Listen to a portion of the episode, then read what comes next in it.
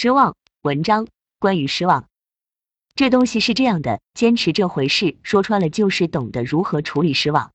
如果逻辑上敌人只需要做什么事就可以令你失望，那你根本没有机会做成什么事，丢了个你自己期待已久的单子，好失望，不玩了。考砸了一次很关键的考试，很失望，不跟了。打输了一场觉得很重要的仗，很失望，放弃了。不玩不玩不玩，只要是这样的思考方式，你放心，这一单一考一战，不但迟早会来，而且会早于你的预期接二连三而来，你必定放弃。因为你根本就不知道什么叫坚持，你所有所谓的坚持，不过是一帆风顺造成的幻觉。人要学会认准的事就不失望，直接从逻辑上就消灭失望的一切触发条件，提前就想好，考砸了我也不失望，丢单了我也不失望，打输了我也不失望，砍了我的手我也不会失望，挖了我的眼我也不失望，斩了我的头，断了我的香火，诛了我的九族，我也不会失望。出来混。早遇着了，不死不休，死亦不休。我熟读历史，博古通今，对事情发展的一切曲折性没有任何侥幸，绝不会预期有什么可以伤害我的事，我的敌人不会做，也绝不会笃定有什么可以造成打击的灾难不会发生。那又如何？谁说不利就要放弃？利不利只影响做事的策略和节奏，只有该不该、想不想，才能被允许影响你做不做。若没有这样的觉悟，你一开始就不该走上任何一条已知可能会发生这些的道路。只有完成失望无效化，你才能顶得住敌意和威胁，才有可能有所成就。无关男女，这才是一条真正的汉子，顶天立地大丈夫。而现在很多人的 mindset 是什么呢？寄望于顺利，寄望于坏事不发生，或者不发生到超过自己的预期，同时这个预期还天真到烂漫的地步，一点顺利，兴高采烈。一点挫折如丧考妣，一点精力全都在这些喜怒哀乐的神经冲击和情绪修复里了。希望失望十二回，转眼已经五十八。你以为一辈子有多长？你能做多少事？哪怕只是出于想象、假设，发现这些东西对打算走的道路有什么影响，都要警惕和想好。成败利钝在所不计，生死荣辱置之度外。一条路走到他亮。记住，事情永远是由无侥幸的人来决定结局，而不是那些看风向紧就跑、看势头旺就来的人。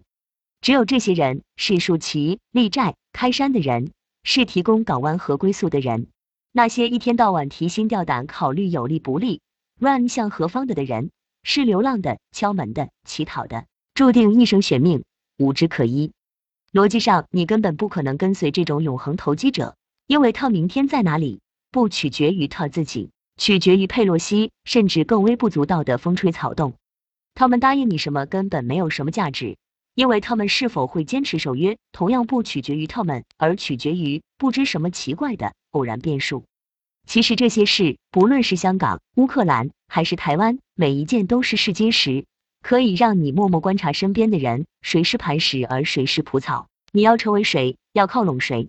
这些要巨大动荡才能揭露的真相是平时太太平平你看不到的，而且是无价之宝，你都没处买。什么赢麻了、输麻了之类的没出息的话，那是脆弱成性不以为耻，反以为较智慧的投机者才在乎的东西。学会脱离这种可怜的话术和情绪，不然那类人很难视你为同类，对你的尊重只不过是出于对自身的高要求和同情。尊敬是基本没可能的，而尊重只不过是免费供应的基本品。尊敬才有实际的分量。相信我，基本所有的财富、权力的秘密都在这些人手上。只要这些人感到你是同类，很多门都会向你打开，你亏不了。最后还是那句话，我对中国充满信心，不会因为佩洛西这些戏码减少一分。坦率讲，未来的这一小段时间是接手一些软弱者资产的好机会。我对中国有信心，和中国现在的势头是向上还是向下无关。仅仅因为我有信心本身，是否应该看好中国，要看真正能决定结局的人，也就是取决于我和你们，不取决于佩洛西们。关于失望，还有第二个比较严肃的问题，那就是失望本身是不是一个好的工具？很多人的失望模型是这样的：首先你引起我的期望，接着我的期望落空，于是我说我很失望。这个是一个经典的三段论，它的逻辑基础也很直白，这算是一种对欺骗的惩罚。以便威慑未来尝试不负责任的引起我的期望的人。这看上去天经地义，难道还能有什么问题？确实有问题，那就是你要知道，愿意承担你的期望的人是稀缺的。通过这样公平的惩罚，你实际上在教导他人谨慎注意，不要引起你的期待。一旦引起了你的期待，那么你的期待若是落实了，自然太平无事；但是，一旦落空，它就将招致惩罚和打击。如果引起你的期待本身不能直接带来重大的、足以抵消后来的打击风险的利益，对方必然会选择从此以后什么承诺都不给你，甚至连问你想要什么都不问。因为从很多人的伦理认知里，问我想要什么已经是要我期待了，这份生意亏面极大。说的世俗一点。对方引起你的期待的过程，很可能根本是被动无知的。对方自己未必和你签订了什么严肃的合同、明文的契约，你已经可能产生强烈的契约成立的意识，而这个违约责任非常严重的契约，对对方却往往没有任何实质的好处。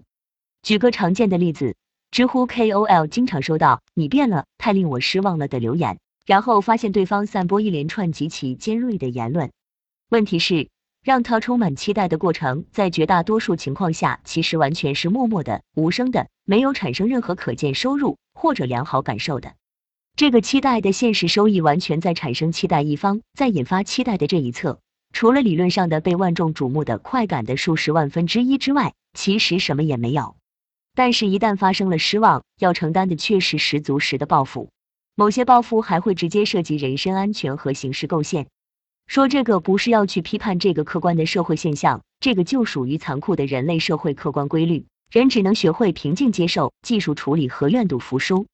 说这个是要说另一个方向，人都不是傻瓜，就算是经过了期望者们的教育，也会聪明起来。他们可以接受不引起你的期望，但是你自己难道打算生活在一个所有人都谨慎小心，譬如蛇蝎，绝不能意外引起你任何期望的世界里吗？你的世界里实际上真正存在的人，其实平均只有七个而已，其他的不过是匆匆过客。如果这七个人都被你的有百害而无一利的期望教育到清醒了，你将生活在一个零摄氏度的单人牢房里，对方来探视你都要隔着有机防弹玻璃。这个时候，你觉得让我期望落空，我就有权失望，足以提升这房里的温度吗？这份失望权到底公不公平、合不合理？到底看什么？是看形式逻辑上的简洁美感，还是看咬定它显然公平合理的人到底是趋向繁荣幸福，还是孤苦早夭？如果你的答案是后者，那么你要学会一个看似疯狂的新逻辑：只期望，期望落空，不失望。如果这层境界不能发自内心的做到，那么退而求其次，学会期望落空，不说失望。这话你看得懂，努力做，你的分手、离婚、亲子反目的概率至少下降一个数量级。因为有九成以上的反目是从对方没能对付你的期望，遭遇了严厉的惩罚，然后不得不老老实实按你声泪俱下立下的以后不能保证办到的事情就不要跟我说的规矩照办的结果。嗯，好的，我心疼你，我也不想再犯这错误，以后这类事我不会说了。那么什么是保证能办到呢？我是一个人类，我控制不了任何我控制不了的因素，我没有保证能办到的事情，亲爱的。我没有可说的话了。编辑于二零二二年八月三日十八点五十九分。